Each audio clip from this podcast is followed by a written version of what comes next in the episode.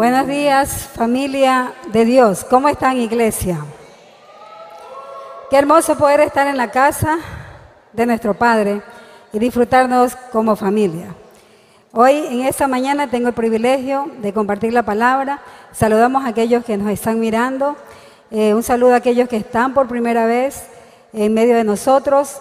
Eh, son ustedes muy bienvenidos. Quiero darles, extender la bienvenida. Aquí tenemos eh, una familia que ha venido de Venezuela, está aquí en nuestro país. Bienvenidos, bienvenidos. Antes de empezar, familia querida, vamos a ponernos en pie y vamos a orar.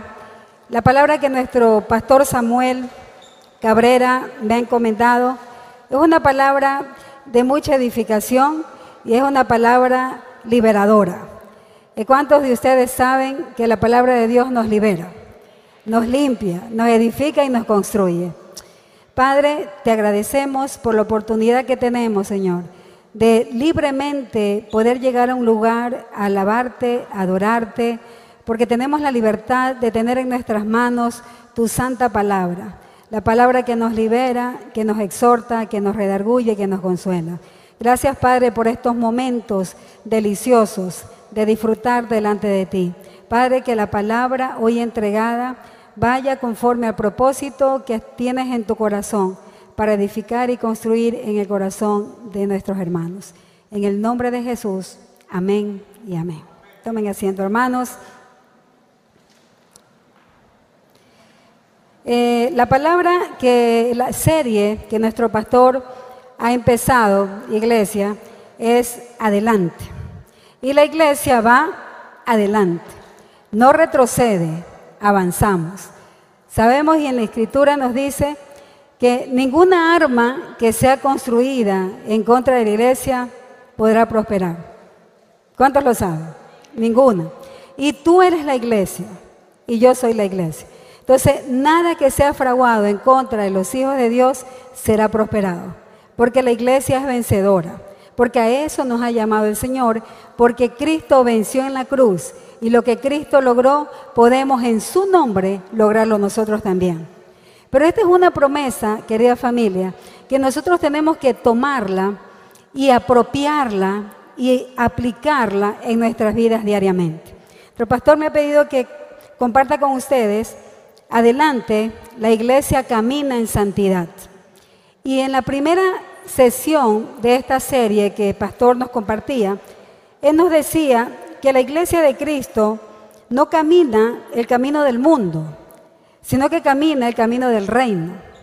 Que nosotros no nos parecemos al mundo, ni buscamos gozar las cosas del mundo, porque nosotros hemos sido llamados a algo más alto, algo más elevado, que es caminar las sendas que Jesús nos marcó cuando estuvo aquí en la tierra. ¿Cuántos están claros en eso? Entonces, nosotros somos llamados a ser luz y sal del mundo. Entonces no podemos nosotros comulgar con el que el mundo practica. Nosotros tenemos que marcar la diferencia. Y comentaba en, primer, el primer culto, hermanos, que cada día las noticias nos asfixian, eh, nos angustian, nos preocupan de qué será de nuestros hijos. Eh, cada vez más vemos cómo la delincuencia hace presa fácil de nuestra ciudad. Y culpamos al gobierno y culpamos al estilo de gobernar del presidente y siempre el ser humano es dado a buscar culpables. Pero tenemos que reconocer, hermanos, que realmente es la iglesia de Cristo la que tiene que marcar la diferencia. No un gobierno, sino la iglesia de Cristo. No la asamblea estipulando nuevas leyes, porque las leyes que la iglesia tiene que instaurar en esta ciudad y en este país las tiene que instalar la iglesia y esa es la palabra de Dios. ¿Cuántos dicen amén? Porque nosotros vivimos en el reino de Dios. El reino de los cielos se ha acercado y sus valores y principios también. Y nosotros nos movemos en medio del reino de Dios. Pero ese reino no se puede quedar encapsulado en cuatro paredes. La, la, ciudad, el país va a cambiar, hermanos, cuando la iglesia se mueva a los lugares donde es necesario que Cristo sea predicado. Yo soy la iglesia. Tú eres la iglesia en tu barrio, en tu sector, en el lugar donde tú trabajas. Tú has sido puesto ahí para hacer luz, para alumbrar.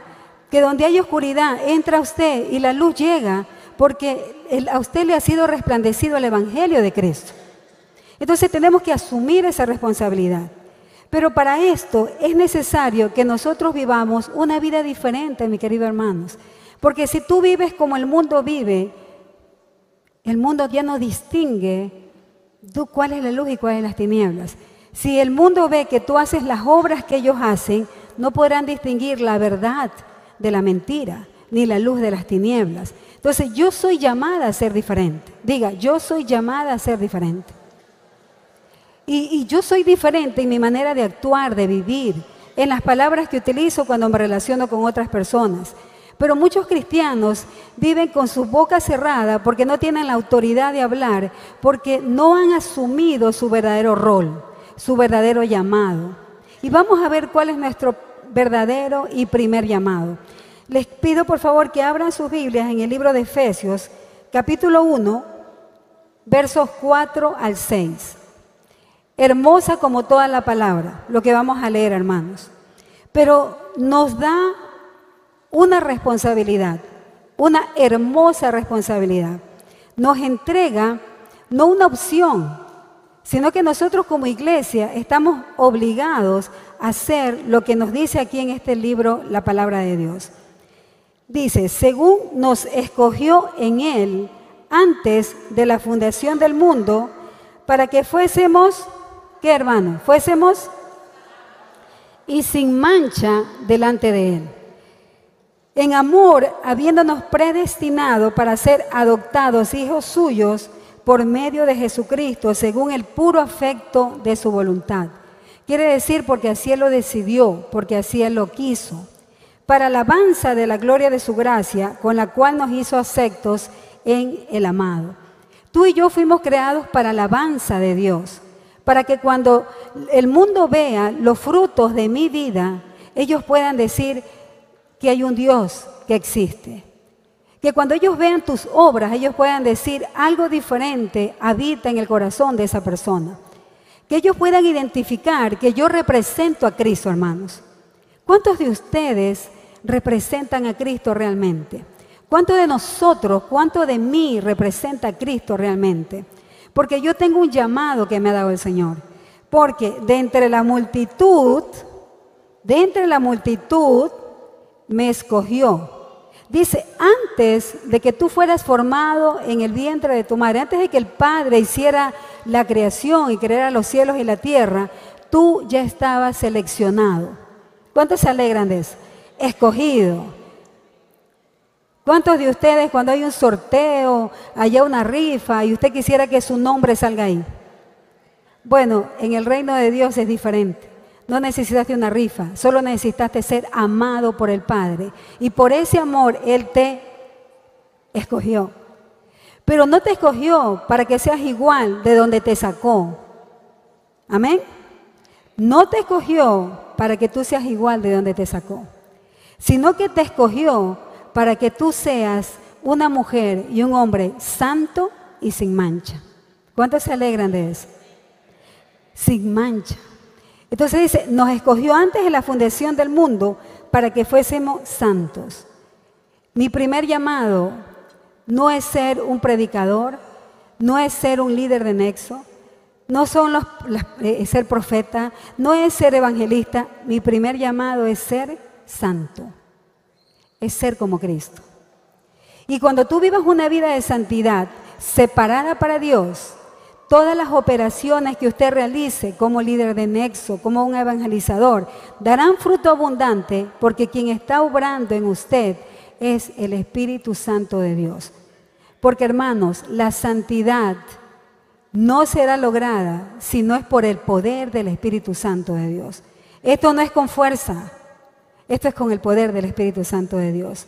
Somos dependientes de Él, dependemos de Él, morimos si el Espíritu Santo no está en nosotros. Y entonces una iglesia que avanza es una iglesia en el poder del Espíritu Santo. En Hechos 1.8 dice, y recibirán poder cuando haya venido sobre vosotros el Espíritu Santo de Dios. Entonces nos escogió, nos separó para que fuéramos diferentes de las tinieblas, para que cuando estemos en las tinieblas alumbráramos y fuéramos diferentes. ¿Cuántos han dispuesto su vida para esto? A ser diferentes. La santidad. Podemos decir entonces como, con seguridad, mi primer llamado, ¿cuál es, iglesia? Ser santo. Porque he sido escogido, porque he sido comprado. Y ya vamos a ver de qué manera fuimos comprados. En, eh, nuestro primer llamado es aquel, pero podríamos decir, mi primer llamado es decirle no al pecado. Es decir, ser santo. Y solo así nosotros podemos realizar la función a la que la iglesia fue llamada, hermanos. Yo tengo un llamado, ser santo, para un propósito, ir a las naciones, para abrir la puerta a la cárcel a los que están oprimidos. Cuando yo vivo en santidad y el Espíritu y el poder del Espíritu Santo está en mí, yo podré hacerlo. Dice en Isaías 61, el Espíritu del Señor está sobre mí y me ha ungido y me ha enviado. Cada uno de ustedes ha sido enviado, hermanos. No solo el pastor de la iglesia, no solo el líder del nexo, tú has sido un enviado. El Señor te ha entregado almas para que usted vaya y predique la palabra de Dios. Esa es la misión de la iglesia. Sí, la iglesia avanza. ¿Hacia dónde? Hacia su propósito. Las cosas tienen que cambiar cuando la iglesia marca una diferencia. Es decir, cuando la iglesia vive en santidad. Y tú eres la iglesia y yo soy la iglesia. No esperemos del gobierno lo que la iglesia tiene que hacer. Porque soy yo llamada a ir a hablar con aquel delincuente, con aquel que está su vida perdida. Yo tengo que predicarle la palabra. ¿Cómo creerán si no hay quienes predique? ¿Cómo se van a convertir si no han escuchado el Evangelio, queridos hermanos?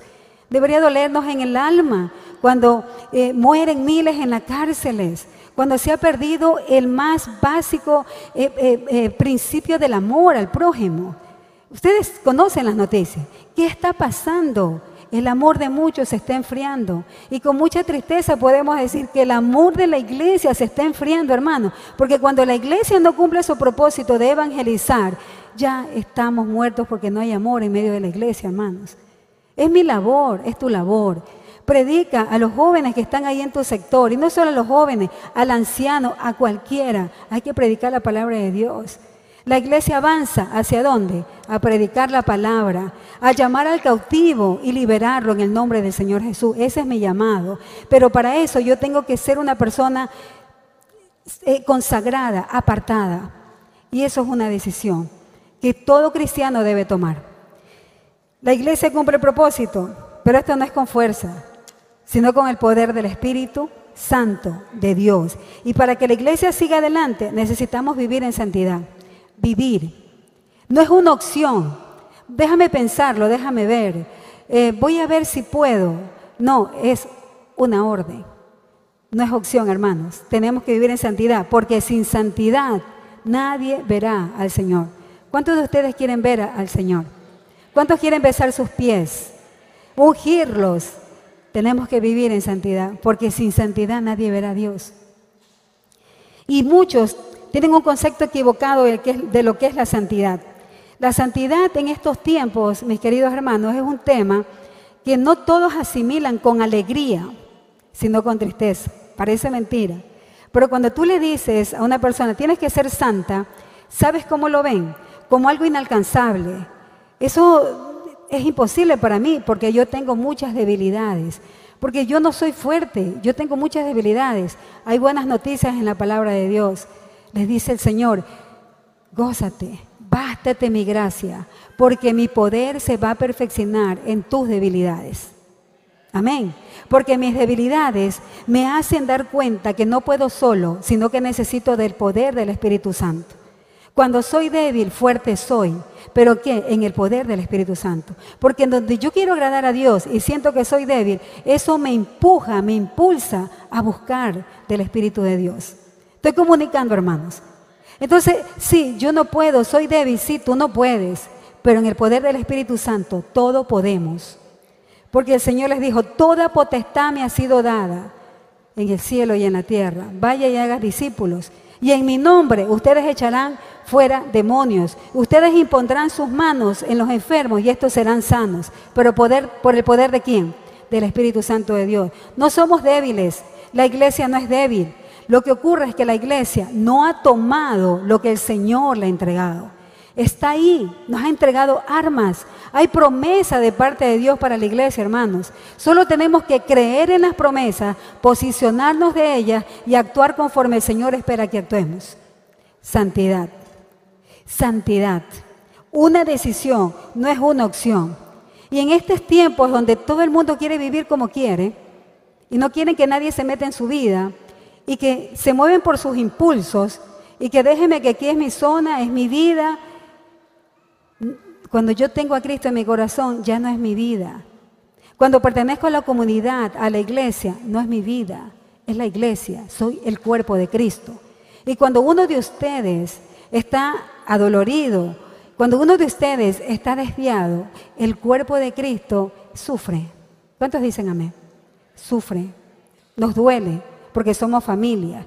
Porque el Señor nos adoptó como hijos y somos una familia. Esa es la iglesia que avanza, que camina, la en que ha entendido esto, que tenemos que vivir en santidad. El concepto de santidad a veces se lo entiende como lo que se ve, como lo externo, pero realmente la santidad comienza de dentro hacia afuera. El Señor salva y transforma corazones. El Señor ha venido a limpiar tu corazón, ha venido a transformar tu corazón, el alma, la mente, ha venido a sanar tus emociones. Y cuando hay un corazón sano, tus acciones serán sanas. Cuando hay un corazón santo, las decisiones que tomas serán santas. Pero todo emana de dónde? De la abundancia del corazón habla la boca. La escritura también nos dice que tal es su pensamiento, tal está su corazón. Entonces, la verdadera santidad comienza ¿dónde? En mi corazón. Un corazón que tiene que ser transformado diariamente, porque tenemos que vivir en santificación, hermanos. Y entonces, podríamos decir que la santidad consiste en ajustar, está ahí en la diapositiva, ayúdame mi amor, la santidad consiste en ajustar qué? Mis deseos, que cuántos saben que nuestros deseos naturales no son buenos. Somos inclinados al mal. Pero cuando el Espíritu Santo está en mí, el consolador, el que guía toda la verdad, me constriñe y no me permite hacer el mal que yo quiero hacer. ¿Cuántos han experimentado esto? Entonces, ¿la santidad qué es en conclusión? es ajustar lo que yo quiero hacer, mis propios deseos, a la voluntad de aquel que yo digo que es mi rey y mi Señor. La ajusto a la voluntad de, de Dios, porque ya no vivo yo, porque el mal que quiero no hago, voy a hacer el bien que mi Padre quiere que yo haga. Eso es santidad. Y para hacer esto, uno tiene que decidirlo. Esto no queda en manos del Espíritu Santo. El Espíritu Santo viene a ayudarte, viene a guiarte, viene a, redarguirte. Esto no lo hagas, esto no está bien, pero la decisión final, ¿quién la toma? Soy yo. Pero no estoy solo. El Espíritu Santo está con nosotros. Y el Espíritu Santo viene con poder. Quien gobierna la iglesia es el Espíritu Santo de Dios. El Espíritu Santo. Y entonces, si la santidad consiste en ajustar nuestra voluntad a la de Dios, ¿qué tengo que hacer yo? Conocer la voluntad de Dios. Conocer qué es lo que el Padre busca de mí. Mi llamado sí es a separarme del mundo, a ser diferente. Y ahora, ¿hacia dónde voy? La palabra de Dios me exhorta, nos confronta. En 1 Tesalonicenses 4, 7 al 8, nos dice, porque no nos ha llamado Dios a impureza, sino que ¿a qué nos llamó Dios, hermanos? ¿A hacer qué? No los noto muy convencidos, hermanos. Y tiene que decirlo con alegría. Dios me ha llamado a ser qué? Santo. Nos ha llamado a santificación. Y cuando decimos santificación es una acción constante diaria, desde que me levanto hasta que me acuesto. Acciones. Yo decido vivir diferente. Yo decido ajustar lo que quiero a lo que mi Padre quiere que yo haga. Santificación es un proceso Dice en el verso 8 de 1 Tesalonicenses 4, así que el que menosprecia esto, no menosprecia a hombre, sino a Dios. El que menosprecia, el que tiene menos, llevar una vida de santidad, es que creo que son muy exagerados, es que creo que aquello como que sale del enfoque moderno. A Dios no le interesa eso. Solo Dios dijo, sean santos como yo soy santo. No me importa en qué época vivas, en qué siglo vivas, yo no cambio. Yo soy el mismo antes, hoy y por los siglos.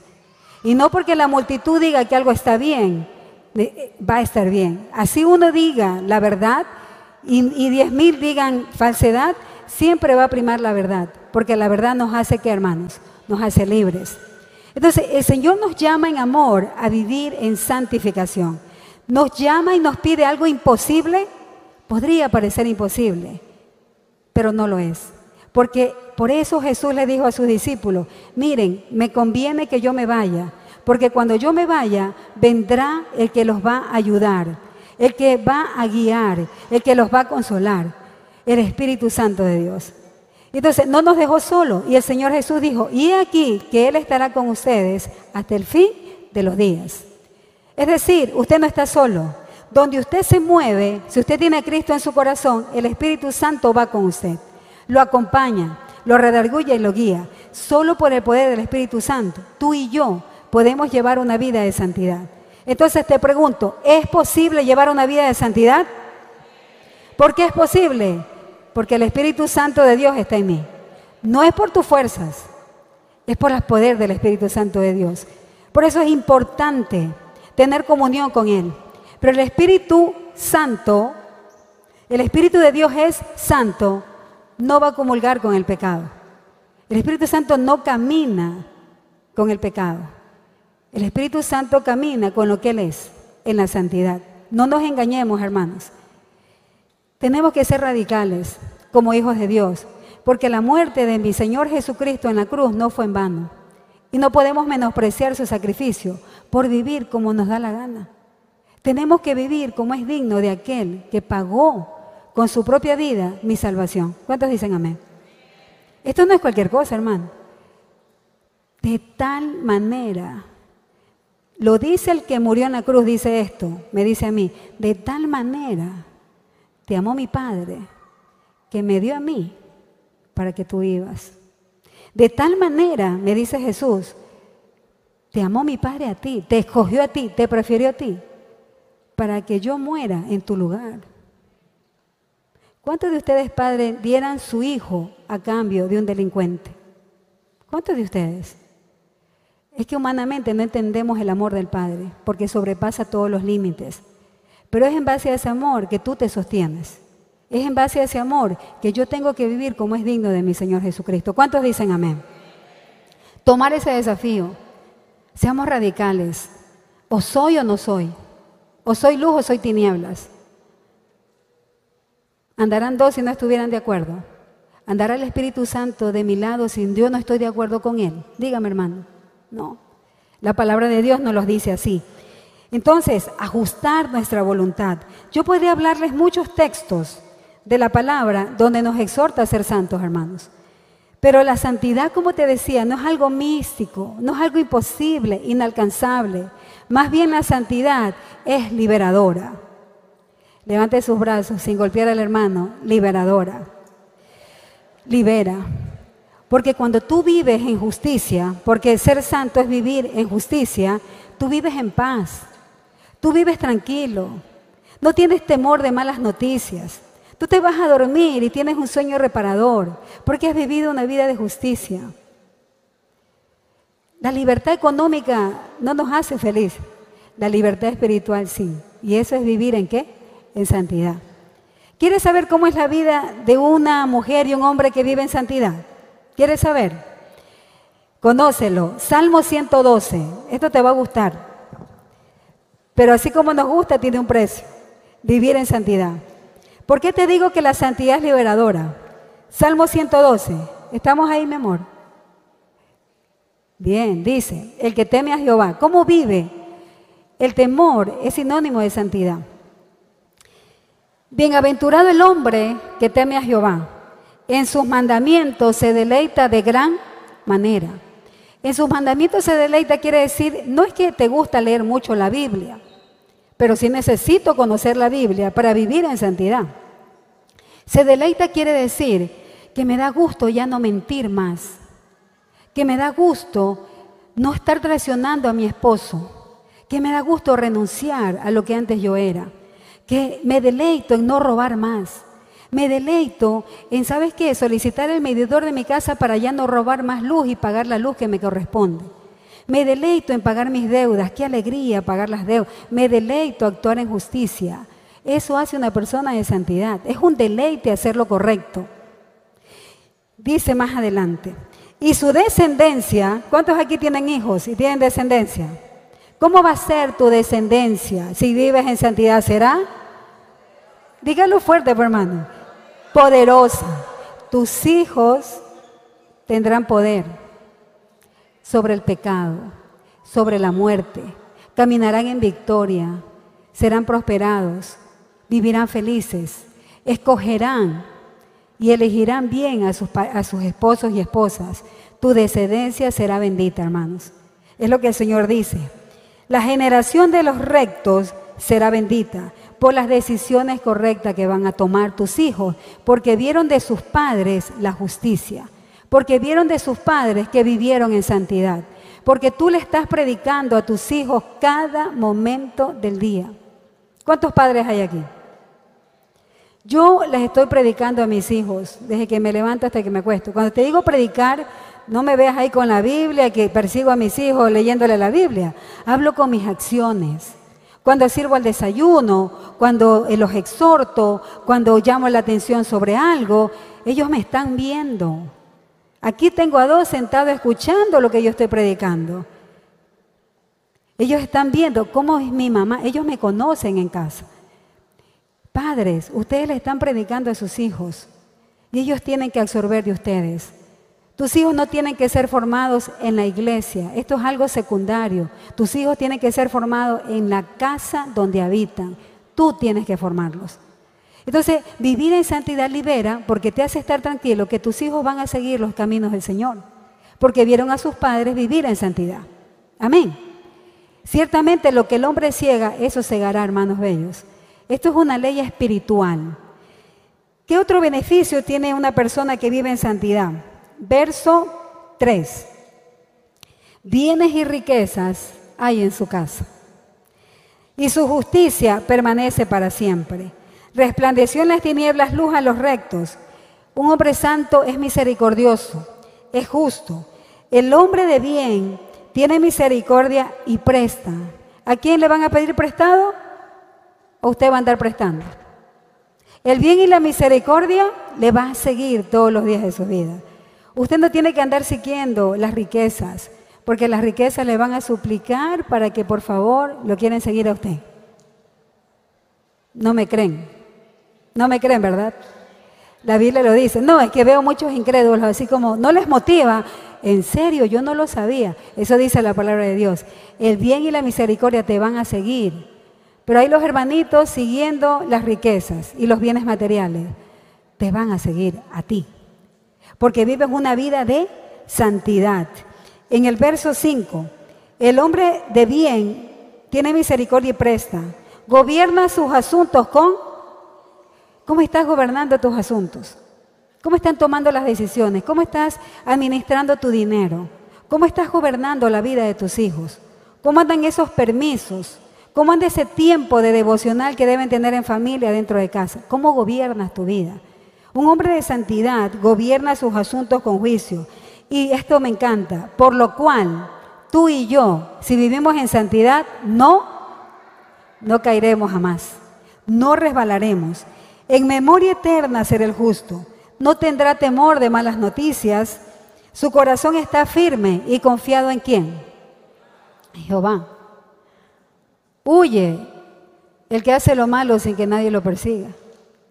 Nadie lo está persiguiendo, pero él anda huyendo. Pero los santos no. Estamos tranquilos y confiados en quién? En Jehová. ¿Cuántos confiados hay aquí? En su Señor. Sin temor a malas noticias. Amén. Qué hermoso que es vivir en santidad. Es liberador. Eso no es así, hermanos. Es liberador.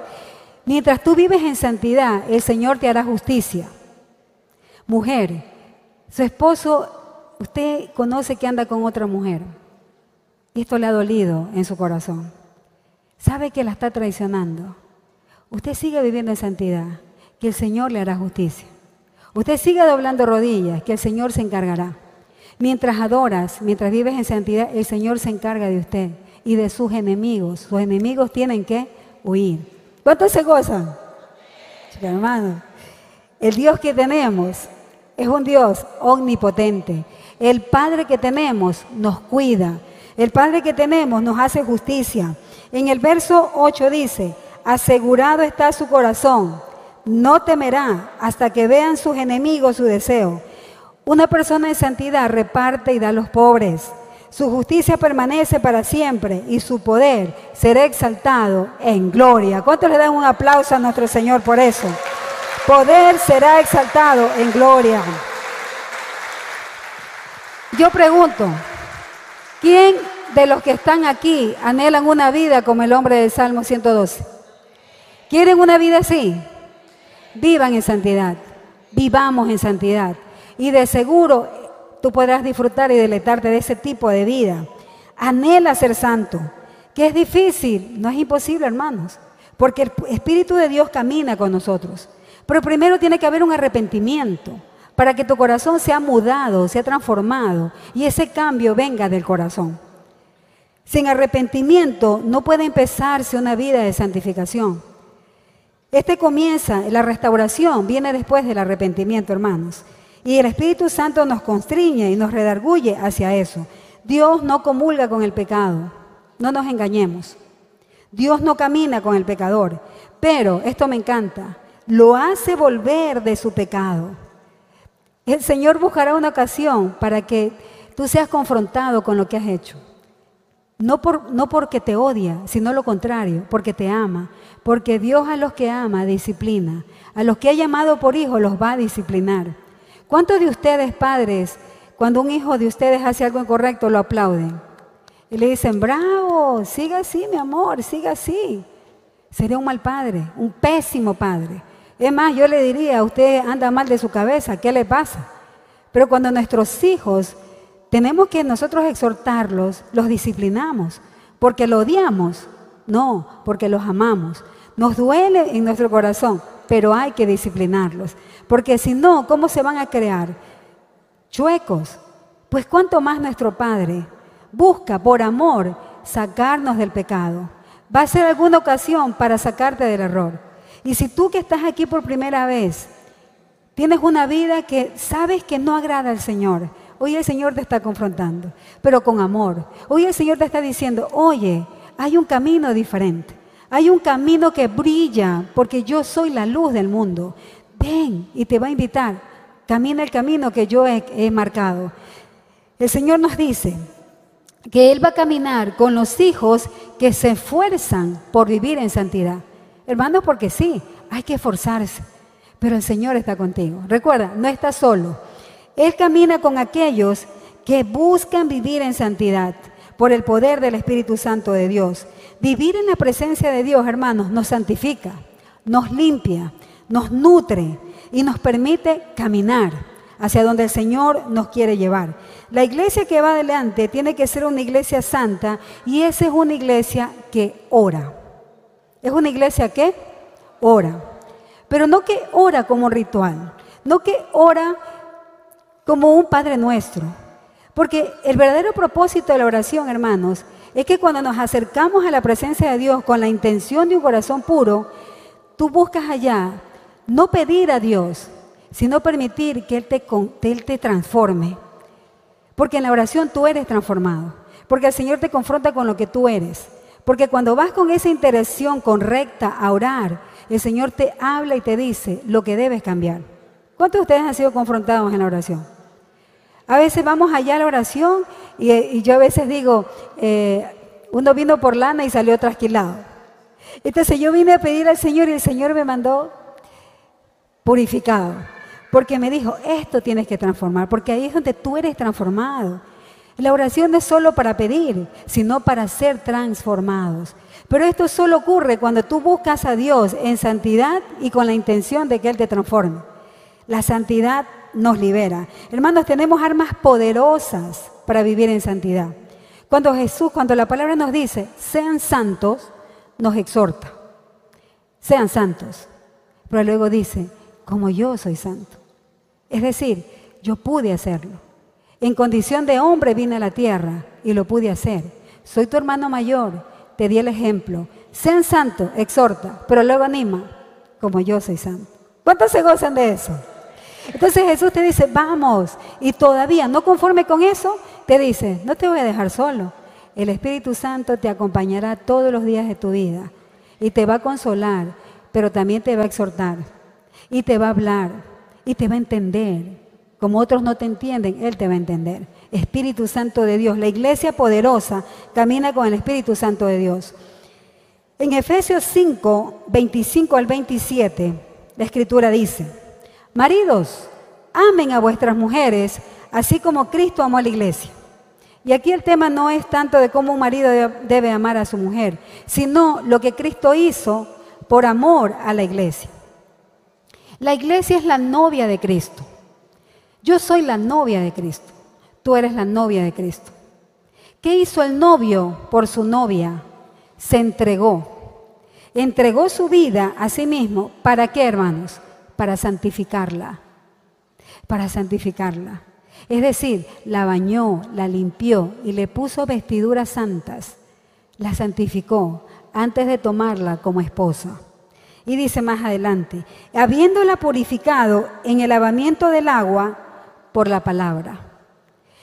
Una de las armas poderosas, además de la oración, para que tú vivas separado y logres el camino de santidad, es asirte de la palabra de Dios. Jesucristo cuando oró en Juan 17, 17 dijo, Padre, cuando oró por nosotros, santifícalos en tu verdad. Tu palabra es la verdad. Cuando tú lees la Biblia, tú estás siendo santificado, limpiado. Tú estás siendo separado porque eh, nuestros ojos han sido abiertos a la palabra. Eres confrontado, se te revela la verdad. Y alguien que busca leer la Biblia con un corazón correcto, aplicará lo que la palabra le dice. Buscará vivir la palabra. Y mientras vas en ese proceso, tú vas de un nivel a otro siendo santificado. Hermano, imposible no es. Difícil tal vez. Pero cuando el Espíritu Santo está en nosotros, porque está en nosotros, hermano, todo es posible en el nombre de Jesús. Amén. Y todo es posible cuando caminamos con el Espíritu Santo de Dios. ¿Cómo haremos esto? Hermana, ¿cómo podemos vivir santificándonos? En el libro de Pedro, primera de Pedro, capítulo 1, 13 al 19, este sí lo tenemos. Mira lo que dice ahí en la escritura. ¿Cuál es el título de, este, de esta escritura? Llamamiento a una vida santa. ¿Y a qué he sido llamado? A ser como Cristo. Una vida santa. Dice la palabra. Por tanto, ciñan sus lomos, pero los lomos de qué? De vuestro entendimiento. Sean sobrios y esperen por completo en la gracia que se os traerá cuando Jesucristo sea manifestado. Ceñir, hermanos, es ajustar. Ceñir es tomar tu mente, tus pensamientos a la voluntad de Dios. La palabra de Dios dice, ustedes tienen la mente de Cristo. Y mis pensamientos tienen que ser transformados, pero ¿con qué los voy a cambiar? ¿Cómo reemplazo mi mente, mi manera de pensar, mi manera antigua de pensar? Si no es por medio de qué? Santifícalos en tu verdad. Tu palabra es la verdad si no es por medio de la palabra. Por eso una iglesia que no conoce la palabra de Dios vive desorientada, no sabe cómo vivir, no sabe cómo actuar, no sabe cómo tomar las decisiones, porque vive en una ignorancia de la palabra de Dios. De mano la escritura también dice, por falta de conocimiento mi pueblo perece, porque no sabían qué sendas caminar, porque desconocen la palabra. Tú quieres vivir una vida de santidad, tienes que sumergirte en la palabra de Dios y conocerla para tú poder ser dirigido. ¿Cuántos de ustedes aman la palabra de Dios? Amar y cuántos aman vivir la palabra de Dios. Entonces, si la iglesia quiere avanzar, necesitamos conocer la palabra. ¿Cuáles son mis parámetros de vida, valores, principios? ¿Cómo tomo decisiones? ¿Me conviene o no me conviene esta persona? ¿Este trabajo me conviene o no? ¿Este trabajo está fuera de los valores que yo tengo? ¿Me están pidiendo firmar un documento que realmente va a, quebrar mis convicciones? ¿Dónde sabré eso? En la palabra de Dios. Santifícalos en tu verdad. Tu palabra es la verdad. Entonces, nuestra mente tiene que estar sujeta, ceñida a la voluntad del Padre, porque eso es ser santo. Sujetar mis deseos a la voluntad de Dios. En el verso em, dice, ceñid los lomos y sean sobrios. ¿Cómo los llama a ser? Sobrios. Una persona sobria es aquella que está alerta, que no se duerme, que no se confía de sí mismo. Pablo le decía a Timoteo, cuídate de ti mismo. Sobrios. No sean sabios en su propia opinión. Estemos alertas. ¿Cómo estoy actuando? ¿Cómo van mis decisiones? ¿Estoy siendo sobrio y coherente con lo que la palabra me enseña? Sean sobrios, nos dice la Escritura. Dice eh, más adelante, nosotros hermanos para ser sobrios tenemos que aprender a abstenernos. Porque cuando una persona tiene una baja autoestima, tiende a decirle sí a todo. A todo le dice que sí. Le cuesta decir que no. Usted dígale sí a Cristo, pero dígale no al pecado. Pero el abstenernos es lo que cuesta a muchos, porque su identidad no está en Cristo. Pero hermanos, cuando hemos entendido de quién soy yo, un hijo de Dios, y que yo me, me, guío y mi vida gira alrededor de lo que la palabra me enseña, no hay quien me mueva de ese valor, ni de ese principio, porque me abstengo de lo que no le conviene, me abstengo de ofender a Dios. Por eso dice, ciñan los lomos de vuestro entendimiento, absténganse de toda especie de mal, nos dice la Biblia también. Dice en la escritura en el verso 14, como hijos obedientes, no se conformen a los deseos de qué? Que antes tenían. Pero nos habla ahí bien claro. No se conformen a los deseos que antes tenían, estando en vuestra ignorancia. Aquí nos dijo ignorante la palabra. Antes ignoraban, pero ahora tú y yo ya no ignoramos porque la palabra de Dios nos sacó de la ignorancia. Entonces yo no puedo vivir como antes, porque anulo el sacrificio del Padre. Es como crucificar de nuevo al Señor. ¿Quién de ustedes quisiera crucificar de nuevo al Señor Jesús? No, yo no me puedo conformar a vivir como antes vivía.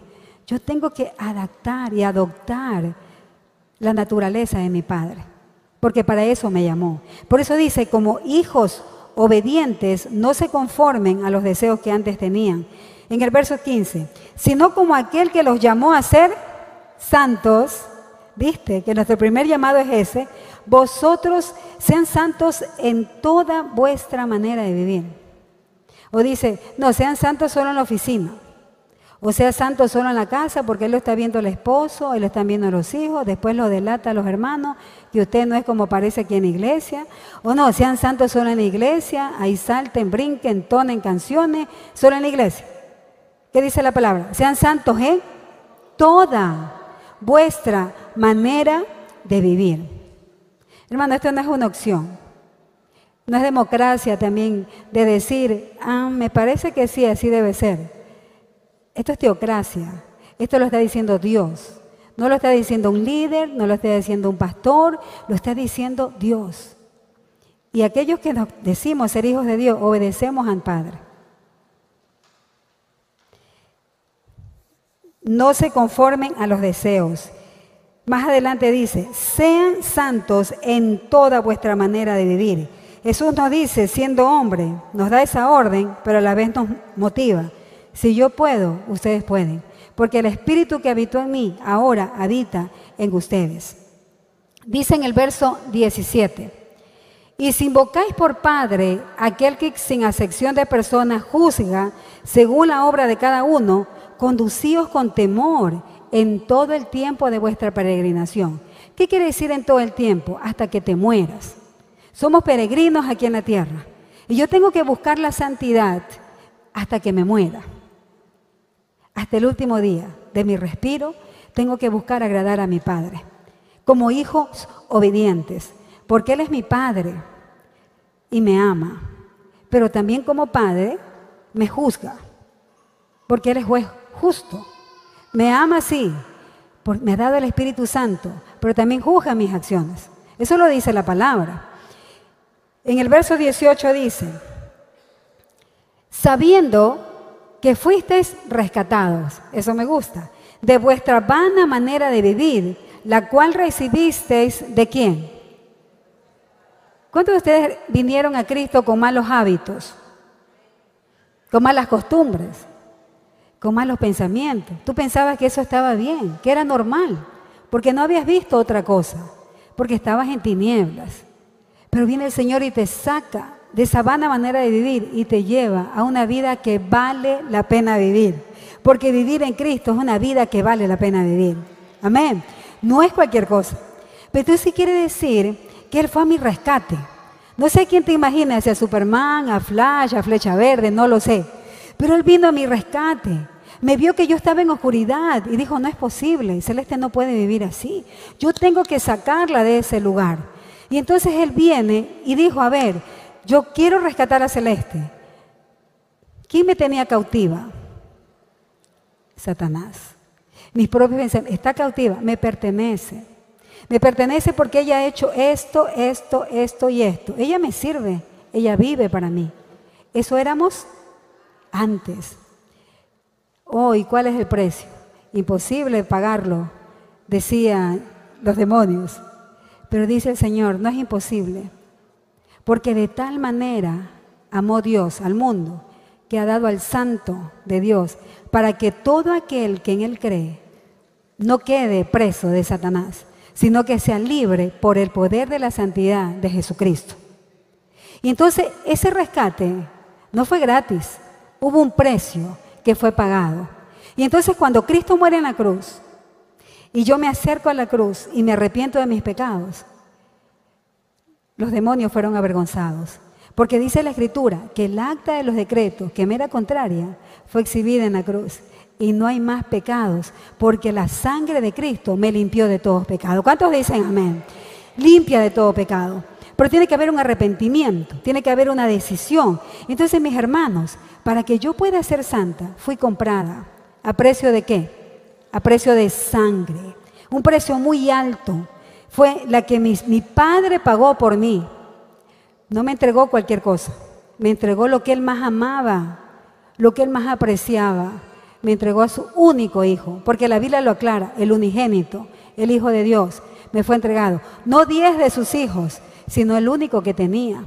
Había vivido la eternidad con su hijo, la eternidad. Juntos, todo lo hacían juntos.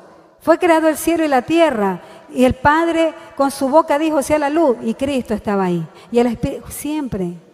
Pero se tuvieron que separar cuando Cristo viene a la tierra, por salvarme a mí, por salvarte a ti. Esto no es para compasión, no es para que te dé pena, pobrecito. Esto es para que te despiertes y te des cuenta el precio que Cristo pagó. Y tú no puedes pisotear la sangre de Cristo. No podemos, hermanos. No podemos. Y una vida en santidad demanda vivir como es digno de un hijo de Dios. Y Jesucristo, nuestro hermano mayor, nos dio un modelo. Entonces, había un precio que pagar. Yo estaba cautivo, pero fue liberada. Pero fue libre, no para vivir como yo quiera. Fui liberado. Yo pasé de un dueño a otro dueño. Era esclava del pecado. Me rescataron, pagaron el precio. Fui liberada del pecado pero pasé a ser propiedad de Dios. ¿Cuántos se gozan en eso? Propiedad de Dios. Yo le pertenezco al 100%. Porque Jesús me compró toda. No solo compró piernas, no solo compró cabeza, Él me compró al 100%. Y toda, yo tengo que rendirme. Todos mis miembros, todo mi cuerpo, todo mi ser le pertenece a Cristo. Eso es santidad. Fui comprado a precio de sangre. Entonces, ahora yo soy libre del pecado pero soy esclava de Dios. ¿Cuántos esclavos de Dios hay aquí? Porque no vivo más yo, sino que Cristo vive en mí. Tú le perteneces a Dios. Y cuando una iglesia vive así, hermano, una iglesia no solo camina, la iglesia corre. declara la iglesia lo que ha de hacer en esta ciudad, en este país. Se une en oración y lo que nosotros oramos y clamamos esta oración de una iglesia santa llega al trono de Dios y es escuchada y las cosas comienzan a ocurrir. Las cosas comienzan a suceder, hermanos. Pero necesitamos esa iglesia poderosa, santidad, por el poder del Espíritu Santo de Dios. Y no quiero que te veas como un conglomerado, porque de pronto decir, ah, la iglesia, ahí entre el montón estoy yo. Tú eres la iglesia. Yo soy llamada delante de Dios a ser diferente, consagrada para Él. Y cuando está esa vida y aferrada al Espíritu Santo, mis oraciones van a ser escuchadas allá por el Padre. Y el Padre dirá, aquí escucho una voz que me es muy conocida. Y hay un perfume, es el perfume de Celeste. No porque no me haya bañado, sino porque Él conoce la vida de Celeste. Porque Él conoce la vida de Tomás la vida de Jessica, la vida de Jesús, la vida de cada uno de ustedes, Él la conoce. ¿Qué olor, qué fragancia le llega al Padre cuando tú te acercas al trono? Tiene que llegar el olor de la sangre del Cordero. Hueles a sangre, hueles a mi Hijo, me eres acepta, porque tu vida está en santidad. ¿Cuántos dicen amén? Pero aún así, el Señor, hermanos,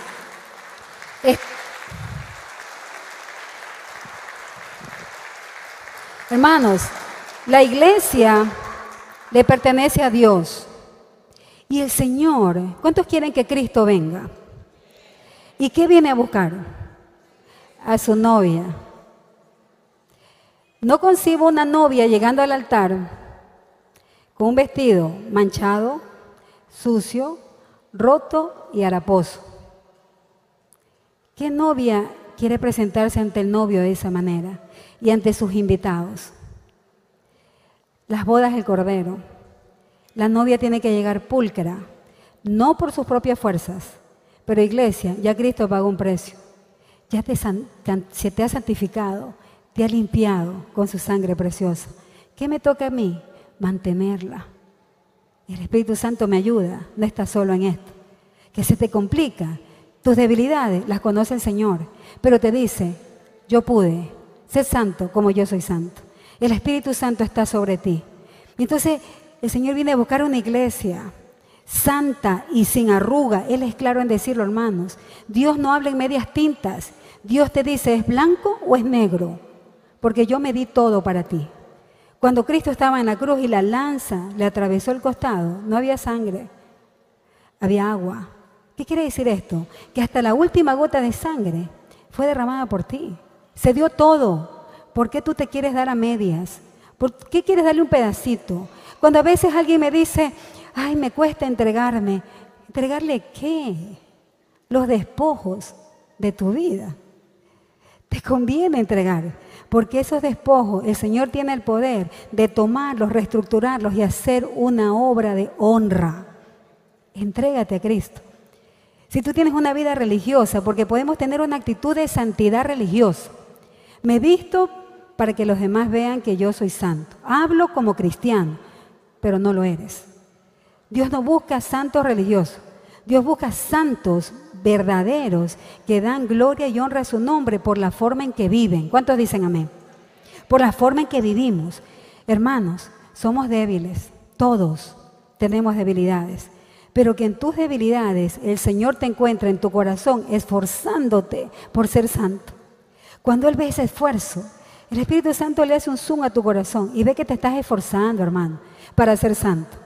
Cantábamos aquí, tu fidelidad es, tu fidelidad incomparable es.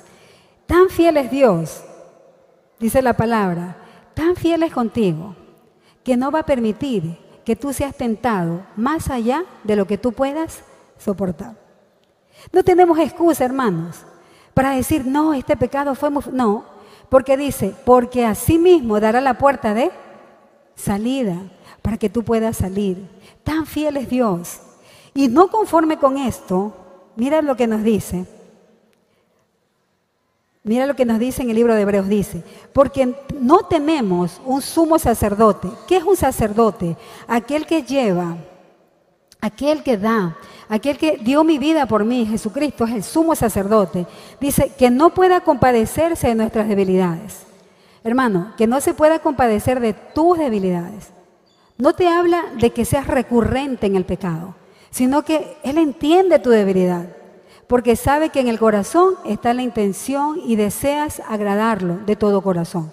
Pero dice que no pueda compadecerse de nuestras debilidades, sino que fue uno tentado en todo, según nuestra semejanza, pero sin pecado. Y dice luego, acerquémonos, no con miedo, no con culpabilidad, no con temor, pero sí arrepentidos. Dice, acerquémonos pues confiadamente al trono de gracia para alcanzar misericordia y hallar gracia en el oportuno socorro. Ese es nuestro Señor. Ese es Jesús, aquel que entiende tu debilidad, pero también te da la puerta de salida. Aquel que dice, vengan al trono de gracia para que ustedes puedan encontrar el oportuno socorro. ¿En dónde? En la presencia de Dios, buscando la santidad. Le pido al grupo de alabanza, si son tan amables, la palabra de Dios es clara, hermanos. Y como te decía, una iglesia santa va a lograr su propósito, por el cual estamos aquí en la tierra. Y el propósito de la iglesia es brillar en medio de las tinieblas. El propósito de la iglesia es llevar el Evangelio, es llevar salvación, es llevar luz, es llevar vida a aquellos que están en prisiones. No somos perfectos. Usted va a caer tal vez, pero dice la palabra de Dios, siete veces cae el justo y siete veces el Señor lo levanta. Pero siete veces cae el justo, el que vive y busca vivir en santidad y siete veces lo va a levantar el Señor.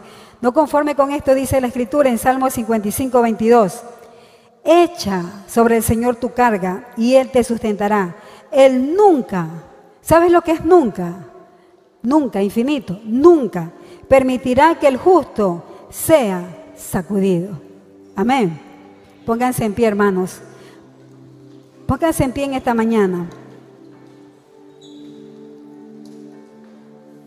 Y demos un espacio a que el Espíritu Santo de Dios que está en medio de nosotros, aquel que escribió los textos que hemos leído, aquel que dijo, sean santos porque yo soy santo, está en ti, está en tu corazón. El Espíritu Santo de Dios es una persona que te guía, que te ama, que te exhorta, que te consuela. El Espíritu Santo es real, hermanos. Y si tú en tu corazón habita Cristo y te has arrepentido de todos tus pecados, el Espíritu Santo vive en ti. Tú eres templo del Espíritu de Dios. Tú eres morada del Espíritu Santo de Dios. Y como morada tenemos que darle ese ambiente propicio para que Él habite ahí. Para que Él esté contento ahí. Porque la Escritura dice, no entristezcan al Espíritu Santo de Dios. No tenemos esa responsabilidad hermosa en nuestras vidas. Hoy el Espíritu Santo de Dios ha hablado a tu corazón. Y ahí con tus ojos cerrados, hermanos, tengo un tiempo de reflexión mientras el equipo de alabanza adora al Padre, reflexiona. ¿Cómo está tu vida hasta ahora? Si hoy te sientes vacío por dentro y te sientes huérfano, hoy el Señor te quiere decir, no eres más huérfano. Porque yo antes de que creara el cielo y la tierra ya te había conocido y te había escogido para propósitos eternos. Hoy te quiere decir, ven a mí, yo quiero ser tu padre. Yo voy a limpiar tus culpas, yo voy a limpiar tu pecado. Yo te quiero dar una vida nueva. Porque Él no vino a condenar, Él vino a buscar lo que se le había perdido y tú te le habías perdido. Él dejó las 99 para buscar la número 100. Tú eres esa número 100. Él no, Él no escatimó, Él se dio todo por ti. Y si tú hoy quieres decirle a Jesús, a ese pastor, a ese que lo dio todo por ti, que te perdone por tus pecados, porque lo necesitas, porque anhelas que viva en tu corazón. Antes de que tus labios se abran, Él ya está leyendo tu corazón. Y Él va a venir a ti y hará morada en ti. Ahí donde tú estás, Puede ser que tú tengas muchos años en esta iglesia, pero no hayas nacido de nuevo. Puede ser que tú te has convertido en un santo religioso, en un santurrón. Eso no busca a Dios. Dios busca verdaderos adoradores, que lo adoren en espíritu y en verdad, que sus vidas estén rendidas por completo, que no, no vacilan con el pecado. sino que tienen un celo santo por vivir conforme a lo que es digno. Y si tú nunca le has dicho a Cristo que sea tu Salvador, tu Señor, abre tu corazón. Ni siquiera tengo que hacer una oración para ti, porque Él está leyendo tu corazón. Pero puedes hablar y decirle, perdóname por mis pecados. Hoy yo quiero tener una vida diferente. Hoy yo quiero que tú seas mi Padre y díselo ahí en tu corazón. Espíritu de Dios, reflexionemos un poquito más tu fidelidad.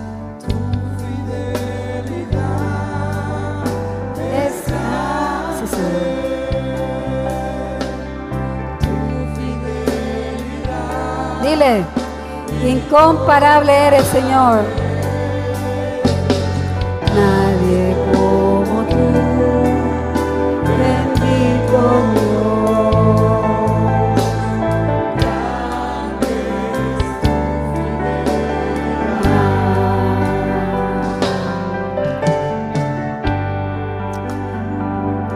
La palabra de Dios que Él no echa fuera aquellos que con un corazón humilde y humillado lo buscan.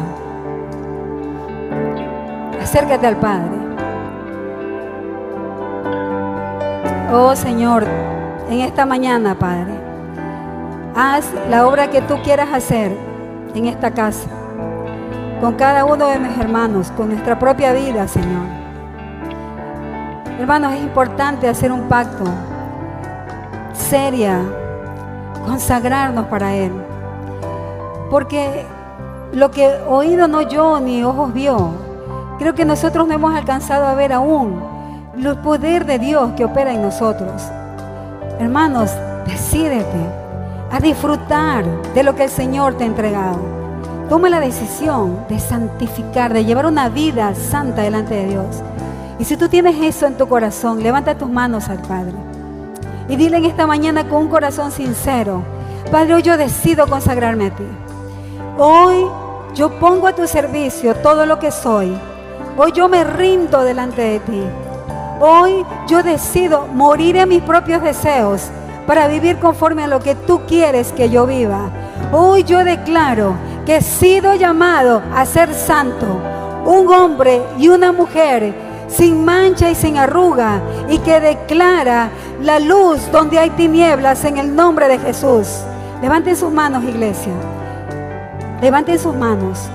Porque ustedes son la iglesia que el Señor ha levantado. Porque el Señor va a hacer milagros en medio de nosotros cuando la iglesia está consagrada delante del Padre. Señor, nos vienes a buscar y levantamos nuestras manos diciendo, Padre, henos aquí. Que tú nos halles buscando agradarte en todo tiempo, Padre. Porque la iglesia La Roca ha recibido de ti, de su gracia. Porque has derramado sobre nosotros de muchos dones, de muchos talentos. Pero Señor, aquello queda obsoleto al lado de lo que yo tengo que buscar ser. Me has llamado a ser santo. Y hoy nos comprometemos delante de ti, Señor a buscar con más ahínco agradar tu nombre como la iglesia de Cristo. Y la iglesia de la roca, santa de Dios, que no solo camina, sino que corre, dice en el nombre de Jesús. Amén, amén y amén. Amén.